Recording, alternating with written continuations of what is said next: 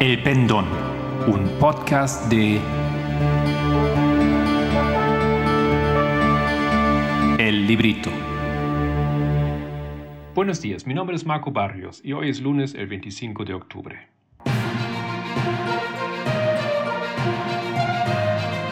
¿Qué pasó la semana pasada en el movimiento?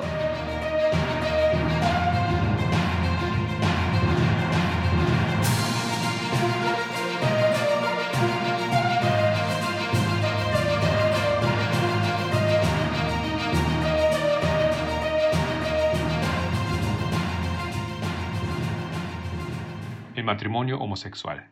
Creo que todos estamos conscientes que los ancianos Tess Lambert y Pamela Bryant últimamente han hablado de este tema. Y quiero de mi parte explicar cómo hemos entrado a explicar nuestra postura acerca de esa pregunta y cómo lo ponemos en armonía también con nuestra fe y nuestra comprensión de lo que dice la Biblia. Bueno, como ya dije, hemos empezado. Entonces, estamos conscientes de que todavía hay un proceso. Pero el inicio es importante. Y la lógica de cómo nosotros explicamos esto es tema de este podcast. Por lo menos de mi sección. Quiero compartir una definición de lo que significa celibato. Esto es sacado, traducido del diccionario de Oxford de la Biblia. Dice lo siguiente. El estado de soltería que es elogiado por Pablo. Entonces, el celibato es el estado de soltería que es elogiado por Pablo en 1 Corintios 7:20 hasta el versículo 27, pero sin insistir en él como disciplina. No hay ningún pecado, en casarse y los que están casados no necesitan obtener separaciones.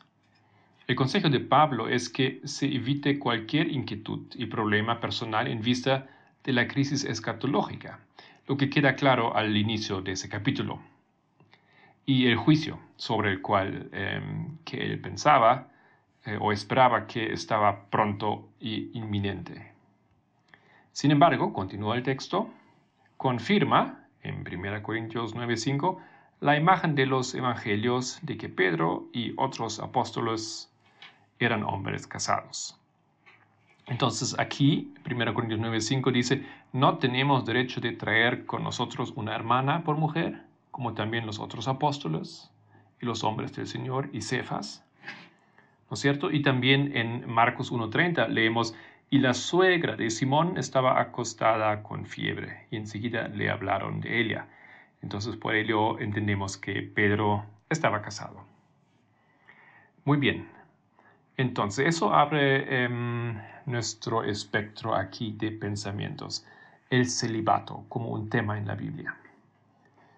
Jesús ahora dice algo muy importante acerca de ello. Y leo el texto texto que también fue texto principal para Pamela Bryant para em, abrir la lógica de nuestra comprensión del tema. Mateos 9, 19, 12. ¿Por qué hay eunucos que nacieron así desde el seno de su madre? Y hay eunucos que fueron hechos eunucos por los hombres. Y también hay eunucos que a sí mismos se hicieran eunucos por causa del reino de los cielos. El que pueda aceptar esto, que lo acepte. El término eunuco se usa para hombres que no pueden, y primeramente lo digo así eh, coloquialmente, no pueden hacer hijos.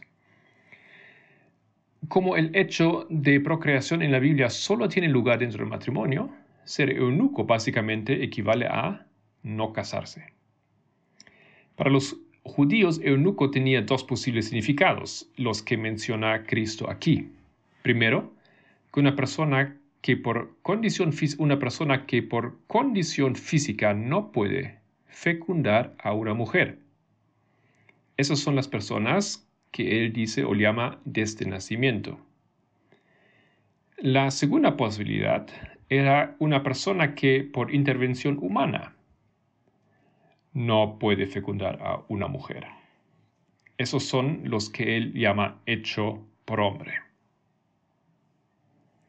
Quiero entonces mirar un poquito más en detalle qué significan esas dos em, opciones. La infertilidad masculina. Cito de o traduzco de un artículo de Wikipedia.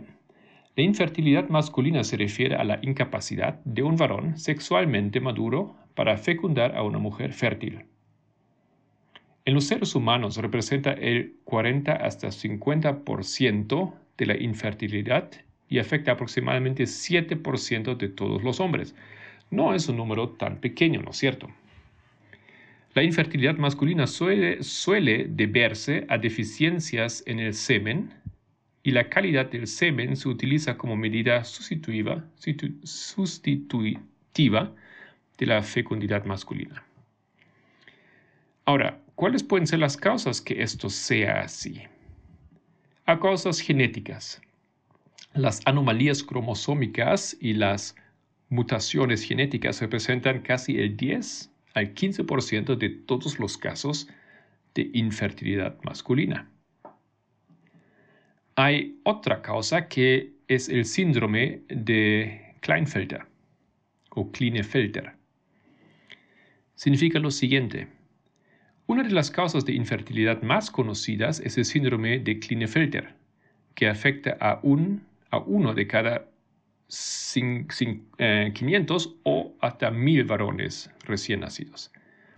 Entonces, eso se refiere a personas recién nacidas, nacen con este síndrome. El síndrome de Klinefelter es una anomalía cromosómica que se produce durante la formación de los gametos debido a un error de su disyunción durante la división celular. El resultado es que los varones tienen testículos más pequeños, lo que reduce la cantidad de testosterona y la producción de esperma. Los varones con este síndrome son portadores de un cromosoma X adicional. Tenemos entonces XXY, lo que significa que tienen 47 cromosomas, frente a los 46 normales en cada célula. Este cromosoma extra afecta directamente al desarrollo sexual antes del nacimiento y durante la pubertad. En paréntesis, también se ha demostrado que afecta a los problemas de aprendizaje y el desarrollo del habla. Hay variedades en el síndrome de Klinefelter, donde algunos casos pueden tener el cromosoma X extra en algunas células, pero no en otras lo que se conoce como síndrome de Klinefelter mosaico, o donde los individuos tienen el cromosoma X extra en todas las células. La reducción de la testosterona en el cuerpo masculino suele provocar una disminución general de la producción de esperma viable en esos individuos, lo que les obliga a recurrir a tratamientos de fertilidad si quieren tener hijos. Ok, entonces eso es la segunda causa.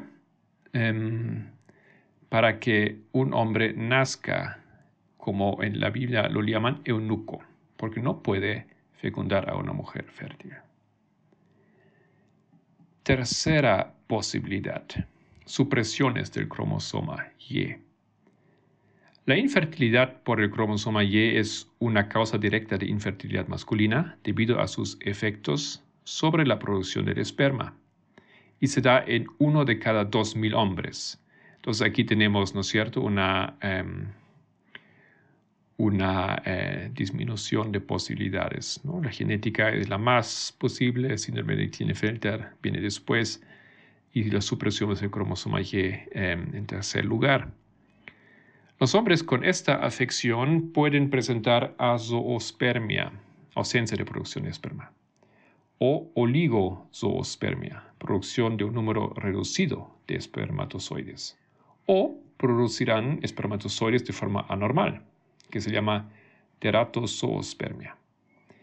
Este caso de infertilidad se produce durante el desarrollo de los gametos en el varón, mientras que un varón sano normal producirá tanto el cromosoma X como el Y. Los varones afectados presentan deleciones genéticas en el cromosoma Y. Estas deleciones afectan a la producción de proteínas que son vitales para la espermatogénesis, Los estudios han demostrado que se trata de un rasgo hereditario. Si un varón es engendrado por un hombre que también presenta lesiones del cromosoma Y, este rasgo se transmitirá. Por lo tanto, estos individuos están ligados a Y, aunque las hijas no se ven afectadas debido a la falta del cromosoma Y.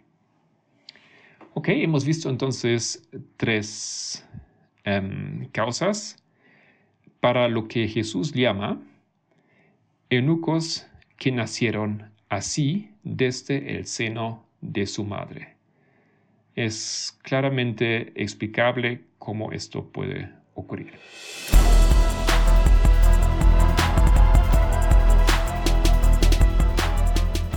Continuamos. Tenemos también em, en continuación em, del comentario de Jesús esta segunda posibilidad. Él dice, y hay eunucos que fueron hechos eunucos por los hombres. ¿Cómo puede ser acontecer eso? Bueno, hay enfermedades, en primer lugar, que pueden causar esta situación.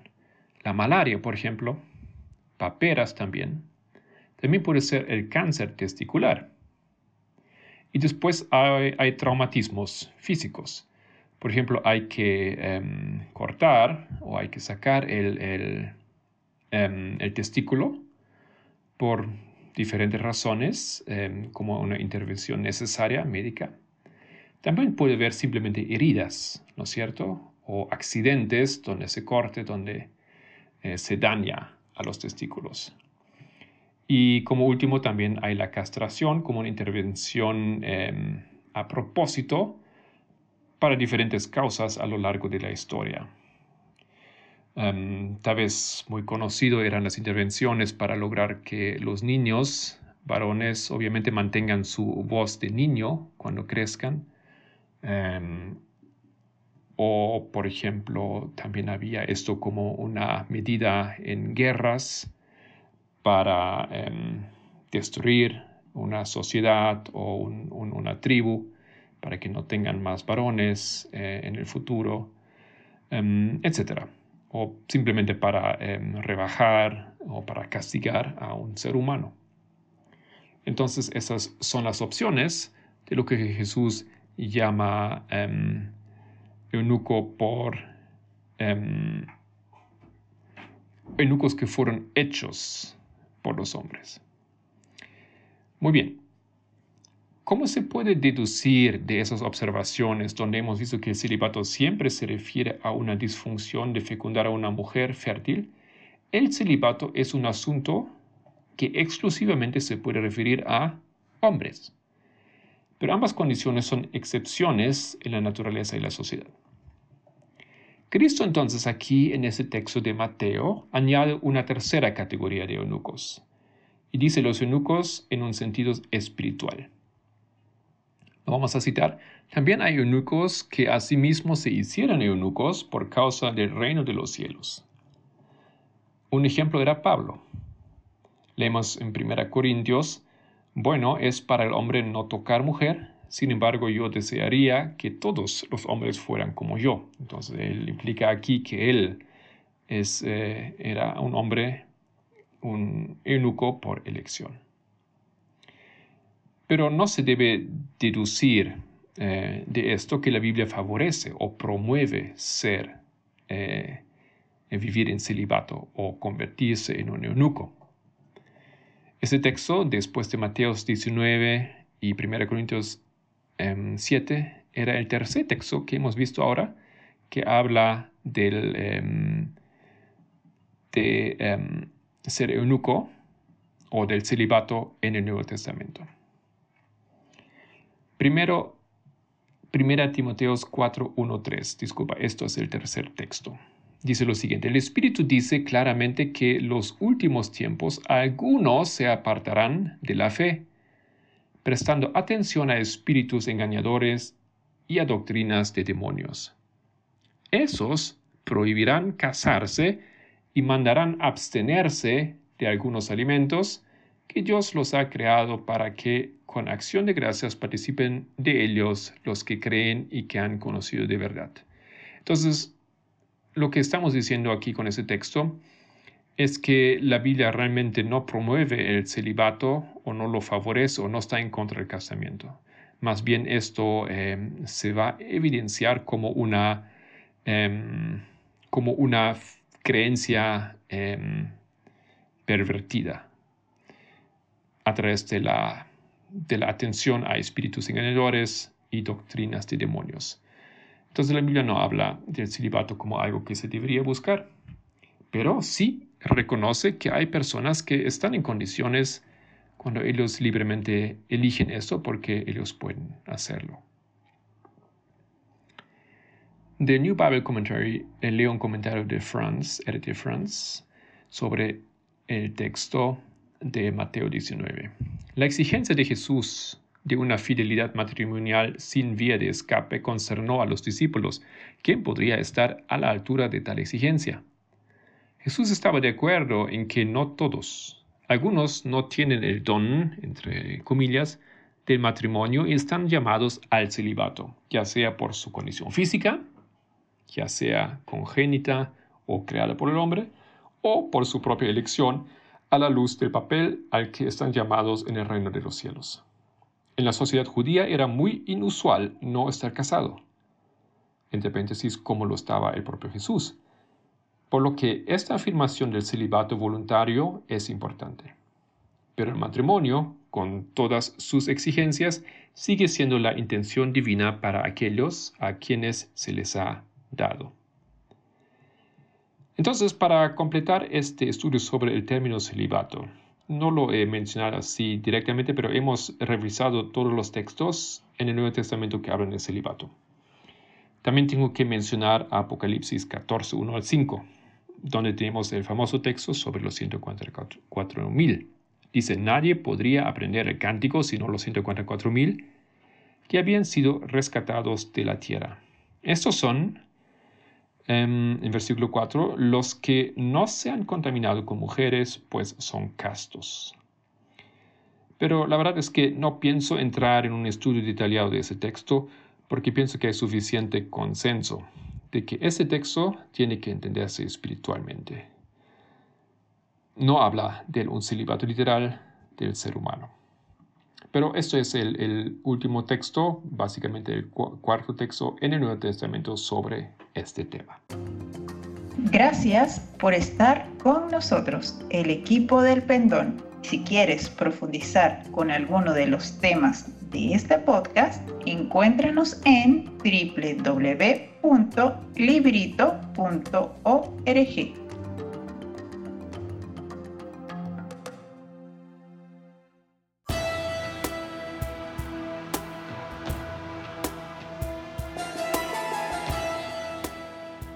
celibato y matrimonio. Entonces llegamos a las conclusiones. Una segunda conclusión sobre la presentación del tema de celibato en la Biblia es que no puede ser forzado. La primera era que es algo que se refiere a los hombres, eh, a los varones solamente, y la segunda es que no puede ser forzado. La Biblia no da instancias donde se fuerza. Jesús más bien dice los que eligen, ¿no es cierto? Solo hay causas naturales, genéticas, o causas involuntarias, enfermedad o trauma, y la causa espiritual. Esto nos lleva a otra conclusión implícita y posiblemente inesperada que voy a presentar en forma de una pregunta. ¿Qué debo hacer si mi genética ni es de hombre ni de mujer? ¿Qué debo hacer si mi genética ni es de hombre ni de mujer y no soy eunuco? Ni por causas naturales, ni por causas involuntarias, ni por causa espiritual. ¿Significa esto entonces que tengo que vivir en celibato? ¿Significaría esto que estoy forzado de entrar en celibato? Bueno, la postura bíblica que el celibato no puede ser forzado por un lado y que todo ser humano tiene el derecho de casarse por el otro, nos lleva a la conclusión que también personas transexuales, homosexuales, LGBTQ tienen el derecho de casarse.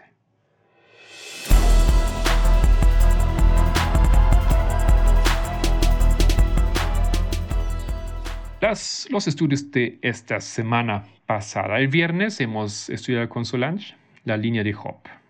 Ella hizo una aplicación o la aplicación en conclusión de su serie de estudios sobre la línea de los sacerdotes y la línea de Job.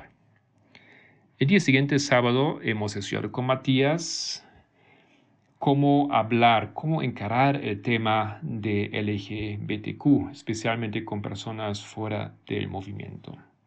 En la tarde hemos tenido una presentación de Tess Lambert titulada Entendiendo el feminismo, parte 1. Ella abre con ello una, una serie de temas que va a continuar en el em, campamento que está em, organizado para comenzar el siguiente fin de semana, organizado por el Ministerio Eden Aiden de Francia.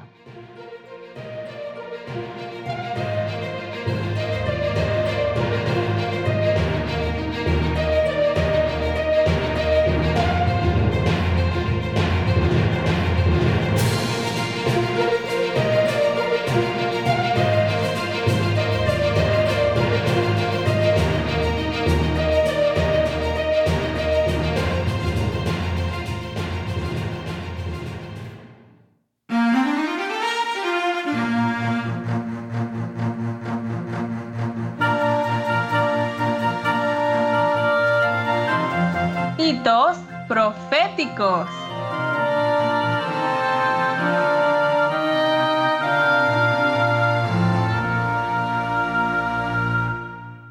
Hola a todos nuestros amigos y hermanos oyentes, gracia y paz de nuestro Padre y de nuestro Señor Jesucristo. Sean bienvenidos una vez más a nuestro segmento de hitos proféticos. En nuestro programa de hoy hablaremos sobre la línea de Job haciendo la aplicación en nuestra historia y hoy culminaremos con esa aplicación. Quiero que recuerden que habíamos quedado en que solamente íbamos a hacer una aplicación puntual a los eventos significantes de la línea de aquella dispensación. Bien, vamos a hacer una pequeña recapitulación de lo que hicimos y hoy mismo terminamos con esta línea. ¿Ok?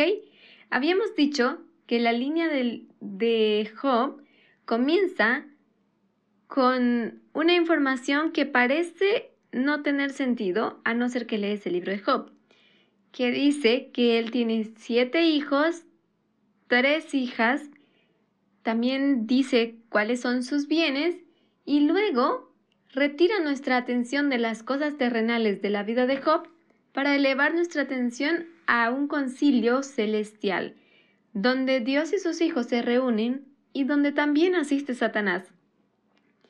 Satanás le es ofrecido, Dios le ofrece a él, a Job, para ser probado. En esa oferta que Job le hace, que Jehová le hace sobre Job, se expresa toda la confianza del amor que Job profesó toda una vida a Dios. Y basado en esa confianza, le es ofrecido a Satanás para ser probado.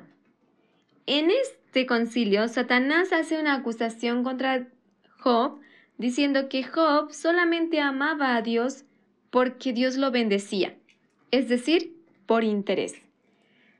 Pero se debía probar el verdadero motivo de la fidelidad de Dios de Job hacia Dios, perdón. Y este era el amor genuino que tenía hacia él. Esa relación estrecha que lo había llevado a amarlo como a su Dios.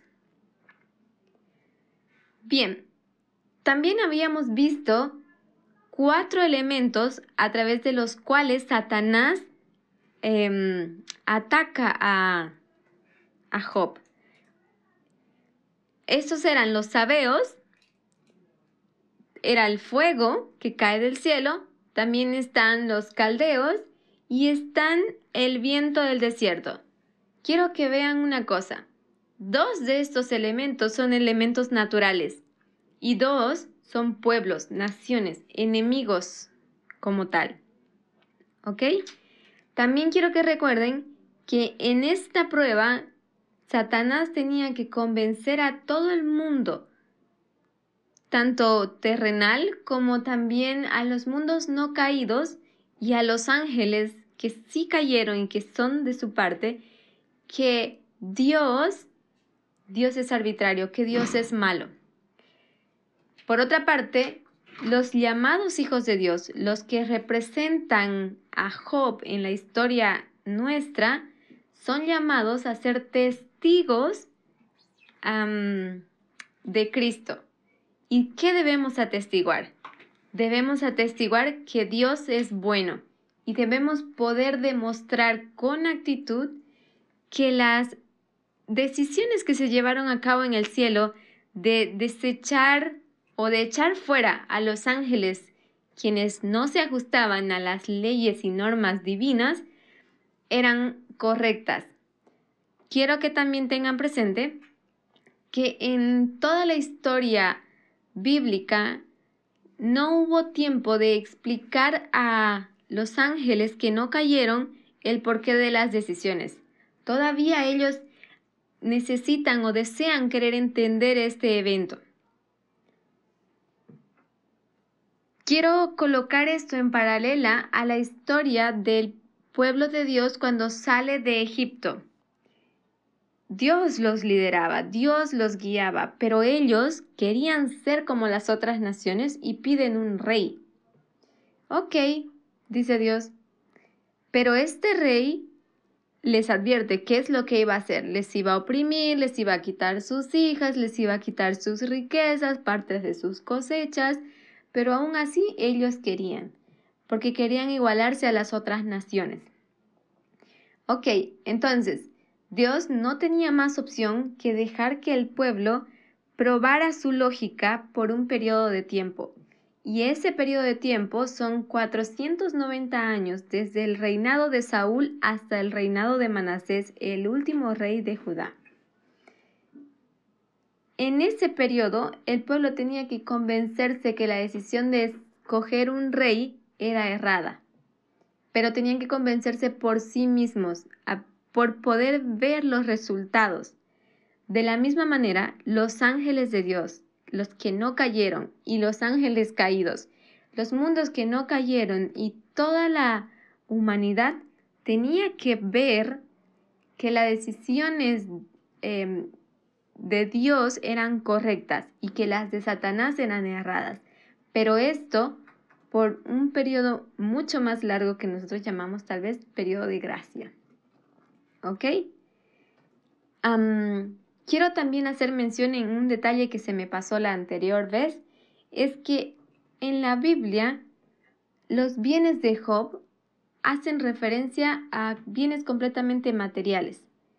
Pero si ustedes Mm, van un poquito atrás de la historia, nosotros salimos de la dispensación de la lluvia tardía y entramos a la dispensación de la cosecha. Lo que lo que me gustaría sugerir es que los bienes representan las bendiciones. Puede ser del mensaje como también bienes materiales. Pero hablando en un sentido espiritual sobre la línea de los sacerdotes, sugiero que el libro de Job hace referencia a los bienes como a la lluvia tardía, el mensaje de la lluvia tardía. Y quiero señalar que Job empieza esta línea, esta dispensación de la cosecha, como un sistema de desigualdad. Son sus hijos en, en los primeros cinco versículos quienes nos cuenta la historia, em, que son sus hijos los que celebran fiestas, celebran banquetes, pero las hijas no. Las hijas son em, simplemente unas invitadas más. Ok, paralelando esto con nuestra época, nosotros vamos a encontrar que este evento equivale exactamente al cierre de tiempo de gracia, al evento de Rafia en 2019. En Rafia tampoco había un evento terrenal. De hecho, en la historia de Job tampoco lo hubo. Job y todos los participantes de la historia no conocían lo que había acontecido en el cielo, pero solamente les era revelado a los hijos de Dios. y lo que lo sostendría firme de esa gran prueba sería su confianza plena en Dios. Bien, al igual que Job, nosotros entramos en el cierre de tiempo de gracia con el tema de la desigualdad. Un tema que recién se había iniciado cerca de Rafia, pero ahora estaba para desenvolverse en toda la dispensación de la cosecha. Bien, como los ataques de Satanás fueron en dos fases por parte de Satanás hacia Job, la primera era de esos cuatro elementos, los sabeos, dos elementos naturales que son el fuego y el viento, y los caldeos. Ok, eso significaría como que esos elementos le quitan los bienes materiales. Para nosotros lo que se nos quitó, digamos, como habíamos dicho que los bienes naturales representaban a un mensaje que viene de la lluvia tardía, bendiciones espirituales, también. Y fíjense lo que pasa. el segundo ataque es que Job recibe una lepra. Y las personas que tenían lepra en esa época debían ser aisladas de manera para evitar contaminación. Debían ser isoladas, se puede decir. Esto equivale a nuestra, en nuestra línea al primer caso de COVID. La lepra es similar al COVID. Bueno, los efectos causan lo mismo. Causa que se provoque en la humanidad un aislamiento. En el caso de Job, después de tener esa lepra, que según el relato bíblico nos dice que era muy dolorosa, y que el dolor era tan insoportable que Job pasó siete días y siete noches padeciendo en silencio mientras se rascaba con un tiesto, con un pedazo de ladrillo. Ese periodo de siete días de silencio también lo tuvimos nosotros y eso fue nuestra cuarentena que comenzó en marzo del 2020 quiero recordarles que al reconstruir la historia de los casos de COVID de, de COVID-19, los primeros casos, la anciana Tess, en uno de sus videos, ella menciona que el primer caso de COVID-19 se dio en el mes de noviembre de 2019, exactamente cerca a la fecha del 9-11, no exactamente en la misma fecha, pero cerca de como también acontece en el capítulo de Job. El concilio celestial se dio primero y después se dieron los eventos, los ataques de Satanás hacia Job. Ok, nosotros no tuvimos siete días, tuvimos casi un año de cuarentena. Nuestra cuarentena también fue espiritual. Vivimos un periodo de silencio. Quiero que recuerden que el campal internacional del movimiento se canceló por estas cuestiones no una, sino dos veces. Entonces eso es que nos forzaron a estar en silencio debido a la dolencia que generaba o a la preocupación que causaba los casos de COVID recientes en todo el mundo. Vuelos fueron cancelados, las fronteras fueron cerradas y toda esa historia que ustedes ya conocen. Así también como movimiento nosotros nos mantuvimos en silencio. No hubo mensaje. En ese entonces no teníamos las presentaciones por Zoom que hoy gozamos y descubrimos gracias a la tecnología. Entonces también nosotros hubo un, un periodo de silencio como movimiento.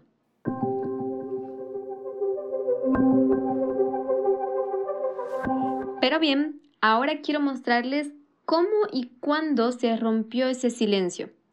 En el libro de Job, al continuar leyéndolo, a partir del capítulo 3 al capítulo 31, vamos a encontrar un diálogo que se trata de argumento tras argumento.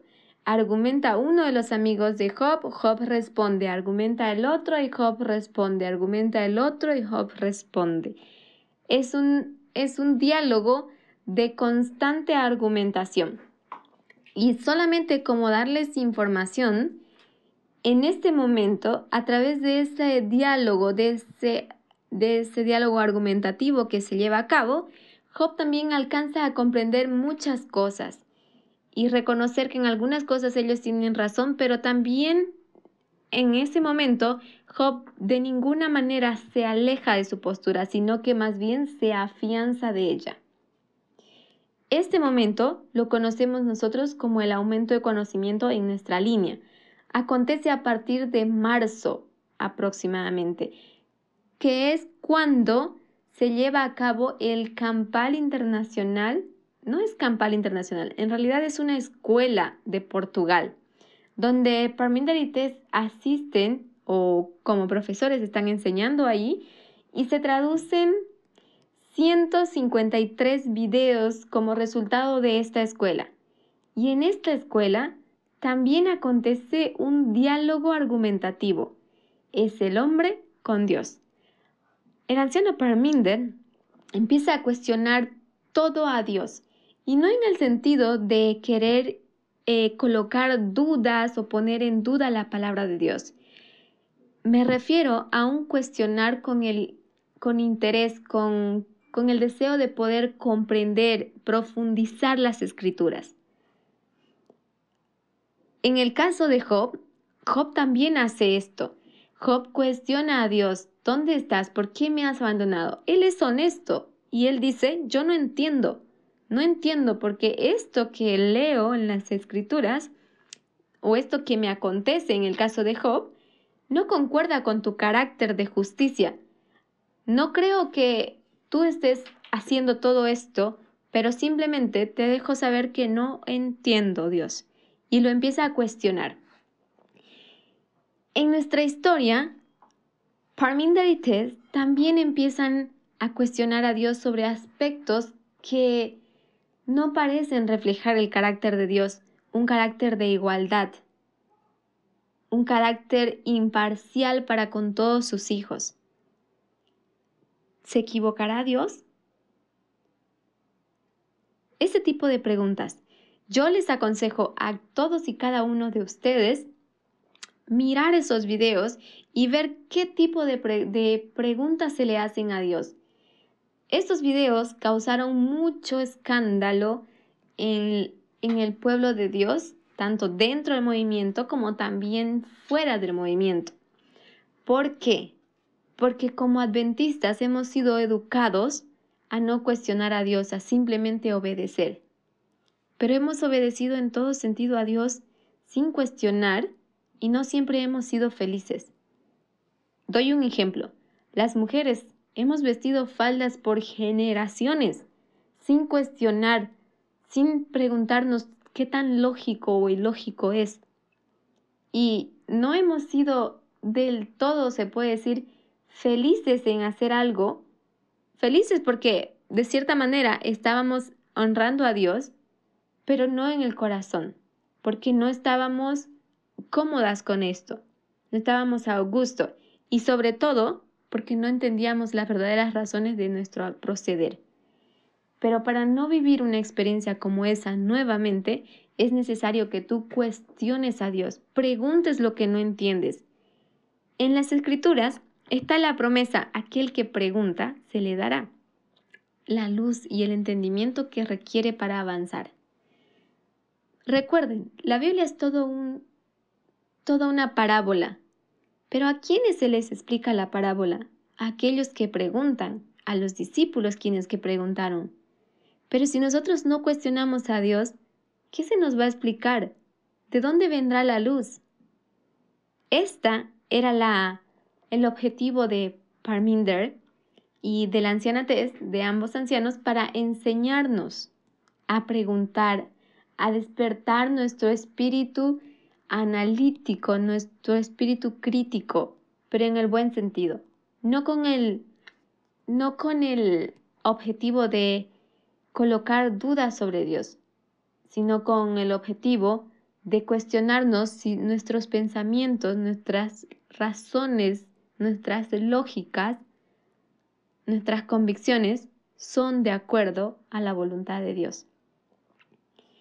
Entonces, En este periodo de Portugal, también poco tiempo después se lleva el evento de mayo, de las protestas de mayo, donde George Floyd eh, muere. Él no muere en una protesta, por cierto, es un abuso policial, em, de autoridad policial que, por el cual él muere. Pero esto es el mismo periodo. Entonces, este periodo señalaría nuestro aumento de conocimiento exactamente como en el periodo de la historia de Job, de los capítulos 3 al 21. Bien, después de que, perdón, del capítulo 3 al 31, después de ese capítulo, Job guarda silencio y él dice, hasta aquí argumentaré. Presenté todo lo que sabía, no voy a hablar más nada. Pero ahí surge un cuarto amigo de Job que todo el tiempo estuvo en silencio. Estuvo desde el comienzo oyendo las argumentaciones. Pero ¿de qué le sirvió? Si nada de esto eh, lo puso a reflexionar, sino que más bien endureció su corazón contra esas grandes verdades. Y se levanta contra Job para hablar con autoridad y acusar a Job. Es más, este personaje habla en nombre de Dios.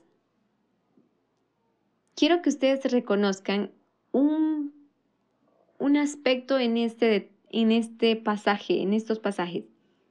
Después del capítulo 31, Job calla porque entiende que el tiempo de argumentar se acabó. El tiempo de preguntar se acabó. Ahora tienes que esperar. Vienen los ataques. Tienes que resistirlos. Pero tienes que tener una lógica, una estructura. Y esa es la que Job había alcanzado en, ese, en esos argumentos. Había fortalecido su confianza en Dios lejos de ser debilitada. Ok, este enemigo habla constantemente y hace acusaciones deliberadas, abiertas contra Job. Ahora, todo lo que él dice es completamente ignorado, tanto por Job, por los amigos, como también por Dios. Porque quien rompe el silencio, quien acaba con su discurso de él, no es Job, es directamente la intervención de Dios. Que eso vamos a encontrar como la formalización del mensaje. De los capítulos 38 al 42. En el capítulo 38 al 42 nosotros vamos a ver que del 38 al 40, en especialmente esos dos versículos, Cristo habla y le pregunta a Job, ¿quién es este que oscurece tu entendimiento?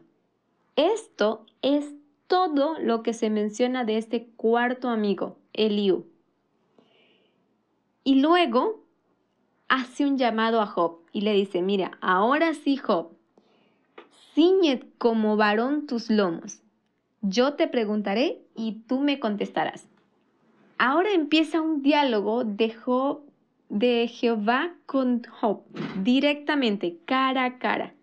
Y en este diálogo empieza una, es un diálogo de pregunta-respuesta. Y esto no es más que una evaluación, es un test. Ahora, lo que va a evaluar, las preguntas que le va a hacer, son preguntas sobre la historia pasada, y la pregunta fundamental en esta historia es, ¿dónde estabas tú? ¿Qué hiciste tú? Esa es la pregunta. Y eso solamente se los voy a dejar para que ustedes reflexionen, porque es una pregunta que nosotros deberíamos hacernos a nosotros mismos. ¿Dónde estábamos cuando estaba aconteciendo esto? ¿Cuál era nuestra postura, nuestra posición? ¿Ok? Bien, en el capítulo 40, Dios vuelve a llamar a Job, a hacer un, por segunda vez un llamado y le dice, ciñete ahora como varón tus lomos. Yo te preguntaré y tú me responderás. Sigue la evaluación. La primera pregunta es, ¿invalidarás tú también mi juicio? ¿Quién invalidó el juicio de Dios? Los amigos quienes argumentaban en contra creyendo saber de lo que hablaban. ¿Quién es más? Adán invalidó su pacto o su juicio. Los ángeles que todavía no tienen em, claridad de las cosas, de cierta manera también invalidaron su juicio. Nosotros también lo haremos conociendo toda esta historia y explicado directamente de la boca de Dios. Esta es la pregunta.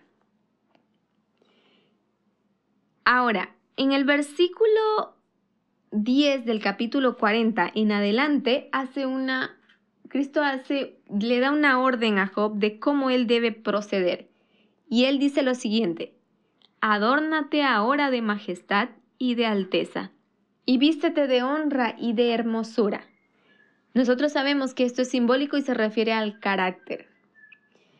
Ahora fíjense, ¿qué tiene que poseer su carácter o cómo tiene que verse? Él dice lo siguiente, derrama el ardor de tu ira, mira a todo altivo y abátelo, mira a todo soberbio y humíllalo, y quebranta a los impíos en su sitio, encúbrelos a todos en el polvo, encierra sus rostros en la oscuridad. Y cuando hagas esto, entonces dice Cristo, yo también te confesaré que podrás salvar tu diestra.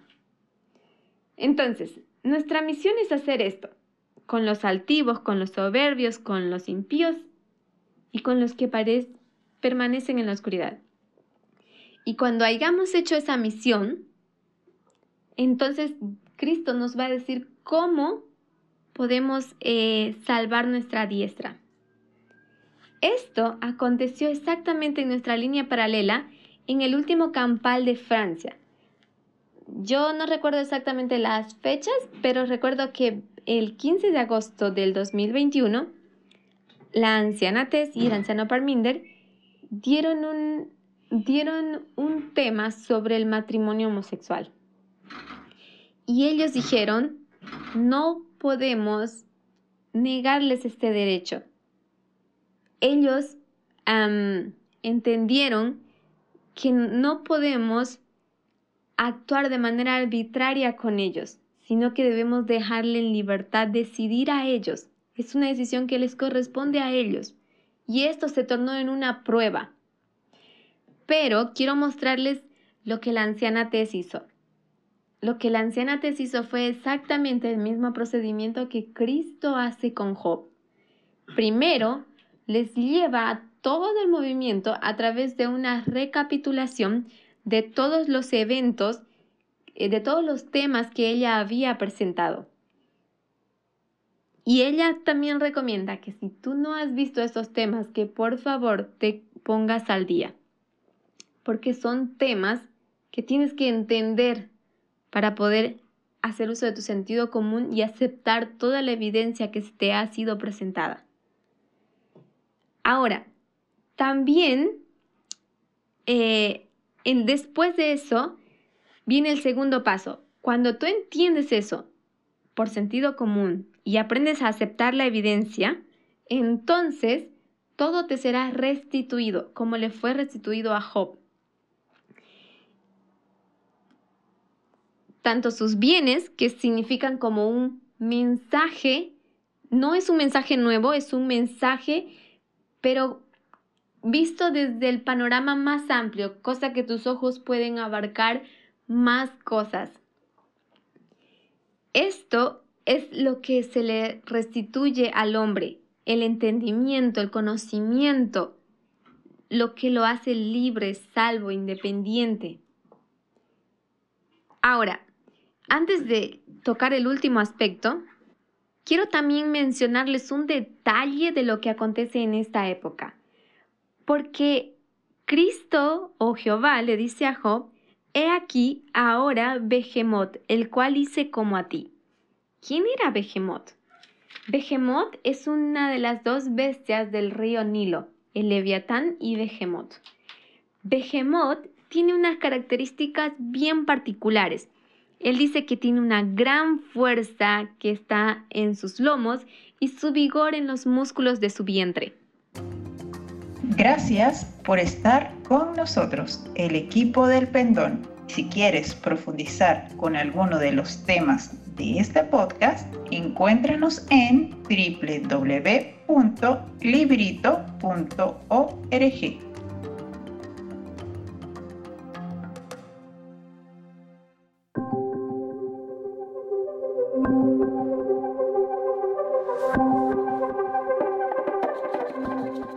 Continuando con sus características de esta bestia, Behemoth, nos dice que él es el principio de los caminos de Dios. El que lo hizo pueda hacer que su espada a él se acerque. También dice que él está tranquilo, posee una tranquilidad y una seguridad, aunque todo un Jordán se estrelle contra su boca. Lo que indica es que es una bestia que lucha por su libertad. Esta bestia, Behemoth, simboliza, bueno, en el diccionario se refiere a él como un dragón del Nilo, como el cocodrilo del Nilo o como el hipopótamo del Nilo. Y de todas esas bestias, el hipopótamo es el que tiene ese ímpetu de luchar sin cansarse hasta el final.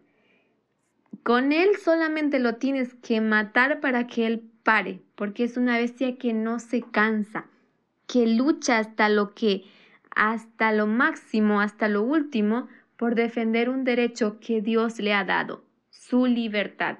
No está dispuesto a hacerse poner un zarcillo en la nariz para ser domesticado.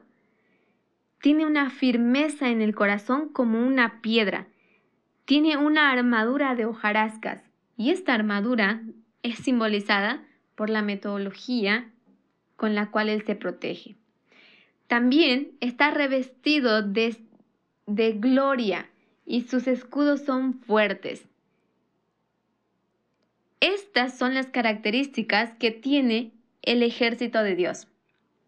Este es el espíritu con que la anciana Tess, el anciano Parminder defienden este mensaje y luchan por la igualdad tanto de la mujer como de los grupos olvidados o discriminados. Este es el espíritu que nosotros necesitamos alcanzar, pero solamente vamos a alcanzar si somos como esta bestia, conscientes del derecho que Dios nos ha dado y que no puede haber nadie que nos lo quite y no se lo podemos quitar a nadie. Es parte de nuestra prueba alcanzar ese carácter. Este es el carácter que también refleja a Cristo, el que busca la igualdad para todos. Pero hay que entenderla desde la perspectiva correcta. Bien, después, en el capítulo 42, todo esto le es restituido al hombre. Esta es la formalización del mensaje. Se le restituye de sus bienes el doble, lo que para nosotros sería del conocimiento que tenemos el doble. Después de que tú entiendas estas verdades, todo lo demás te va a hacer sentido con facilidad. Cuando tú aceptes. Pero ojo, no se trata de entero conocimiento. Se trata de un cambio de actitud, de un cambio de mentalidad. Y esto se tiene que reflejar en tus acciones. Asimismo, en el capítulo 42, Job responde a Jehová y es lo único que él responde. Él dice, yo conozco que todo lo puedes y que no hay pensamiento que se esconde de ti. ¿Quién es el que oscurece el consejo sin entendimiento? Repite la pregunta que Cristo le hizo. Entonces él responde, por tanto yo hablaba de lo que no entendía, cosas demasiado maravillosas para mí que yo no comprendía. Oye, te ruego y hablaré. Te preguntaré y tú me enseñarás. De oídas te había oído, mas ahora mis ojos te ven. Por tanto me aborrezco y me arrepiento en polvo y ceniza. Esto es lo que se pretende alcanzar con la recapitulación de la historia y de los temas que la anciana Tess está haciendo. El entender que nosotros realmente el concepto de, de igualdad o libertad que tenemos es muy limitado y que estamos hablando cosas de las cuales realmente no entendemos, no conocemos y necesitamos aprender a ser humildes con Dios y decir, enséñame. Bien, pero al final Dios le dice a Job en el versículo 12 en adelante, muestra las bendiciones. Dice así, y bendijo Jehová el postrer estado de Job más que el primero, porque tuvo catorce mil ovejas, seis mil camellos, mil yuntas de bueyes y mil yuntas de asnas. Si ustedes miran el versículo, los primeros versículos, ustedes se van a dar cuenta que eso es la porción del el doble de sus bienes. Luego dice en el versículo 13, y tuvo siete hijos y tres hijas. En este sentido, no se le duplicaron el número de hijos. ¿Ok? Uno, porque los hijos no son bienes. Dos, los hijos son la honra y gloria. Pero ahora quiero que vean lo siguiente. Llamó el nombre de la primera Gemima, de la segunda Cestia y el de la tercera Kerenhapuk. Y no había mujeres tan hermosas como las hijas de Job en toda la tierra. Y les dio su padre herencia entre sus hermanos. Después de esto, vivió Job 140 años y vio a sus hijos y a los hijos de sus hijos hasta la cuarta generación. Y murió Job viejo y lleno de días. Quiero que vean una cosa. En la primera en los primeros versículos, las hijas de Job no recibían herencia. Pero este era el fallo de Job. Y el sistema de desigualdad se tenía que terminar antes de la línea. Pero no porque Cristo se lo dijera simplemente dale herencia a tus hijas, sino porque Job tenía que entender por sí mismo esta verdad, esta lógica. Nosotros estamos en la misma situación. Estamos en exactamente en este punto de la historia tenemos la oportunidad de creer en este mensaje, de estudiarlo, de verificarlo por nosotros mismos y entenderlo, para así nosotros poder efectuar. Ya sabemos qué es lo que Dios quiere, pero no lo podemos hacer simplemente porque Dios quiere. Tiene que nacer del corazón. Esto es lo que le pasó a Job que nació de su corazón el restituir a sus hijas y darle herencia entre sus hijos. No ser más las simples invitadas, sino que también serán anfitrionas, herederas de Job. Esta era la gloria que Dios había, ah, que, que Dios había otorgado a Job. Bien, esta historia termina con la muerte de Job para nosotros sería la segunda venida, cuando también morimos a lo terrenal para irnos a lo espiritual, al mundo celestial. Pero nosotros tenemos que recordar que esa historia nos cuenta la línea de los sacerdotes, no la línea de los 144 mil. ¿Ok? Así que eso es todo por hoy, mis amigos. Sin más que decirles, me despido de ustedes deseándoles una feliz semana y que Dios los bendiga. Hasta la próxima.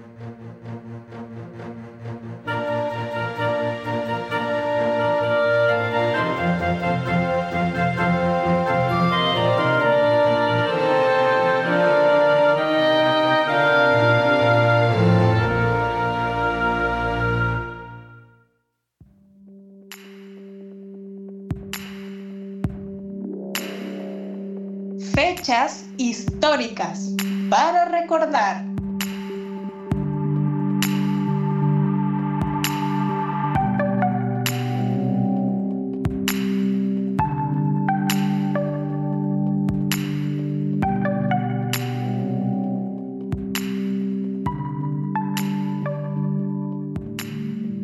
Hola, buen día oyentes, mi nombre es Kelvin Moreno y quiero enviarles un fuerte abrazo de parte del equipo del Pendón. Acompáñenme a repasar las noticias más relevantes de esta semana. Iniciaremos hablando sobre los últimos glaciares de África desaparecerán en 20 años. La Agencia de Meteorología de la ONU, la Organización Meteorológica Mundial, ha alertado de que los últimos glaciares africanos se derretirán para 2040. Si bien África solo aporta el 4% de las emisiones de gases de efecto invernadero del mundo, la región sufre el impacto del cambio climático por encima de la media global, como en el alza de las temperaturas y la subida del nivel del mar. Las últimas montañas, aún cubiertas por glaciales, en el continente de África son el macizo del monte en Kenia, las montañas Runsori en Uganda y el monte Kilimanjaro en Tanzania. Según el informe Estado del Clima de África del 2020, representado y presentado de cara a las próximas conferencias de las Naciones Unidas sobre el cambio climático que se celebrarán en Glasgow, el impacto de los desastres derivados del clima también crece. En consecuencia, en forma de inundaciones, correcimientos de tierra y sequías. Los desastres climáticos afectan, según la OMM, cada vez a un mayor número de personas, lo que provoca más pobreza, mayor inseguridad alimentaria y más desplazamientos forzosos. La agencia calcula que costará entre 30 mil y 50 mil millones de dólares al año adaptar a África subsahariana al cambio climático, pero adquiere que los efectos de no tomar medidas serían aún mayores. Continuaremos hablando sobre que fue detectada una descendiente de la variante Delta que podría ser aún más contagiosa. El gobierno británico ha confirmado que sigue muy de cerca la aparición de una descendiente de la variante Delta del coronavirus, que podría ser entre un 10 y 15% más transmisible que esta, la cual ya es el doble de contagiosa que el original SARS-CoV-2.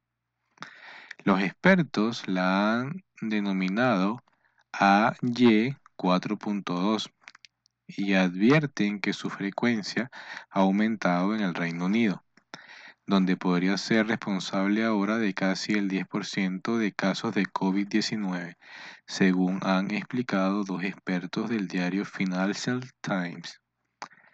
Su prevalencia han agregado que han aumentado rápidamente los casos, pero no tan rápido como lo hizo la primera Delta, tras pasar por India a este país a principios de este año.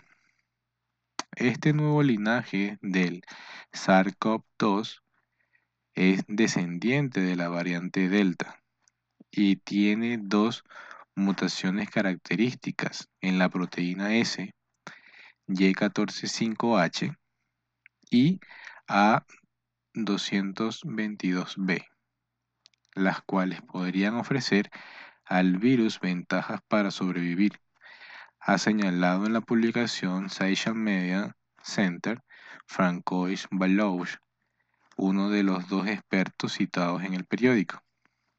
En caso de confirmarse las pruebas preliminares, la AY4.2 podría convertirse en la variante del coronavirus más infectuosa desde que comenzó la pandemia, ha indicado Bauxo, director del Instituto de Genética de la Universidad College en Londres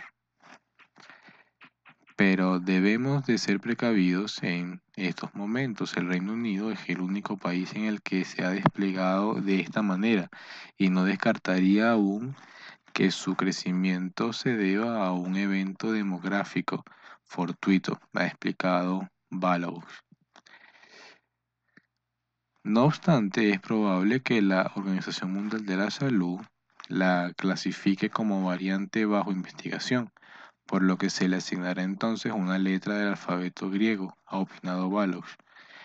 Aún así, ha, ha pedido que no cunda el pánico, pues aunque puede ser literalmente más transmisible, no será algo tan desastroso como lo que se ha experimentado previamente.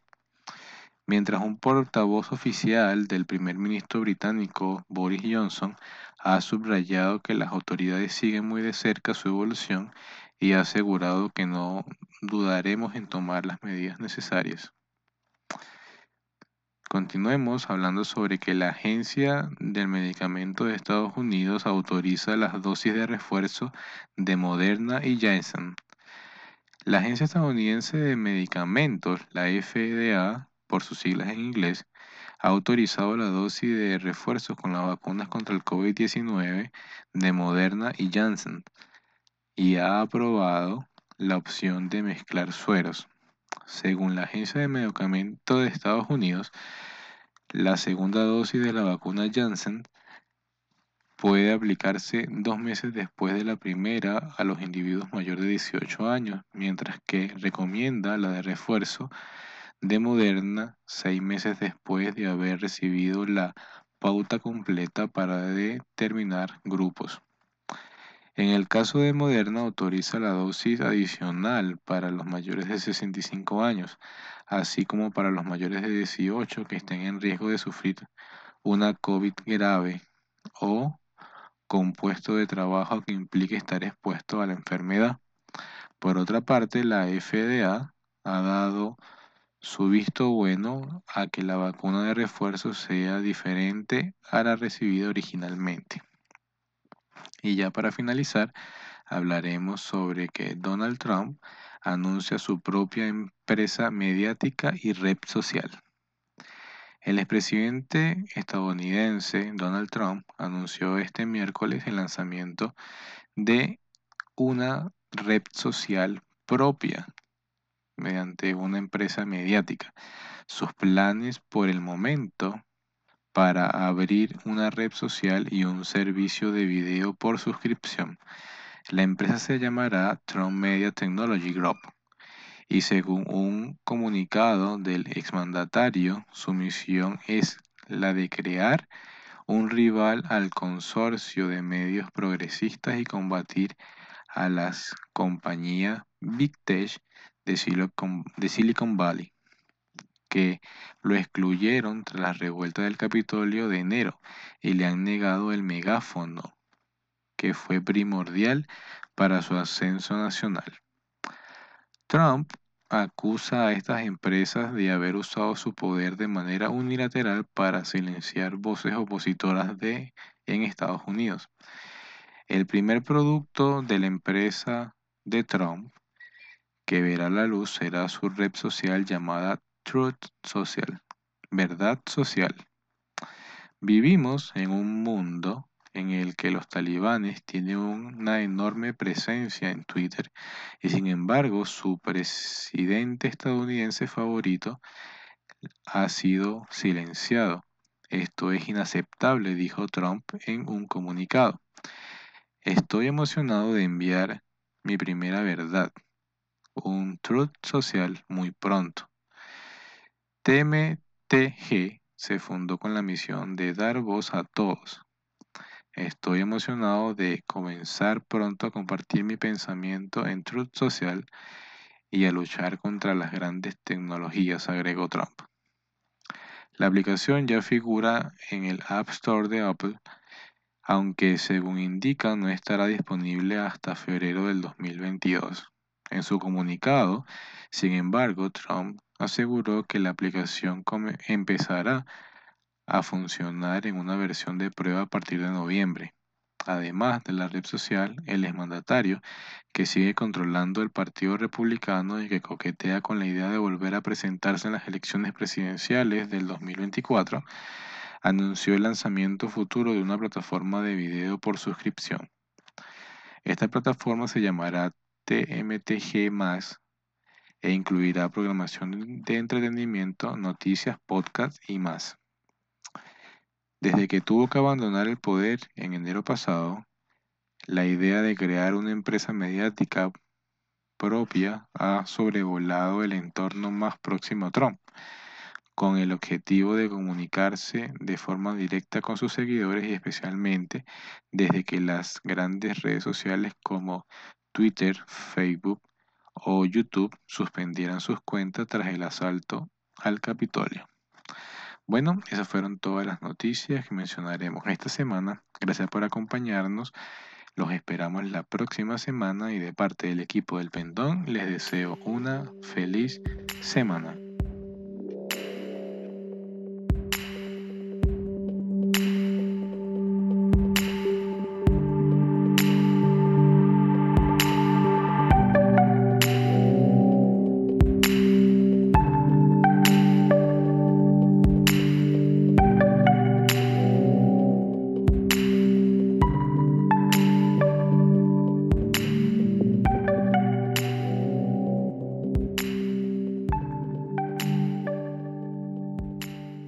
Espero que les haya gustado este podcast y les deseo un feliz comienzo de esta nueva semana. Me despido cordialmente en el nombre de todo el equipo del Pendón. Que Dios les bendiga y hasta la próxima.